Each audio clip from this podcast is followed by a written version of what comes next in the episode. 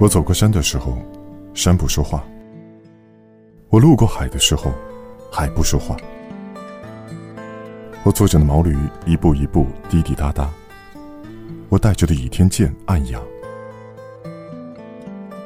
大家说我因为爱着杨过大侠找不到所以在峨眉安家。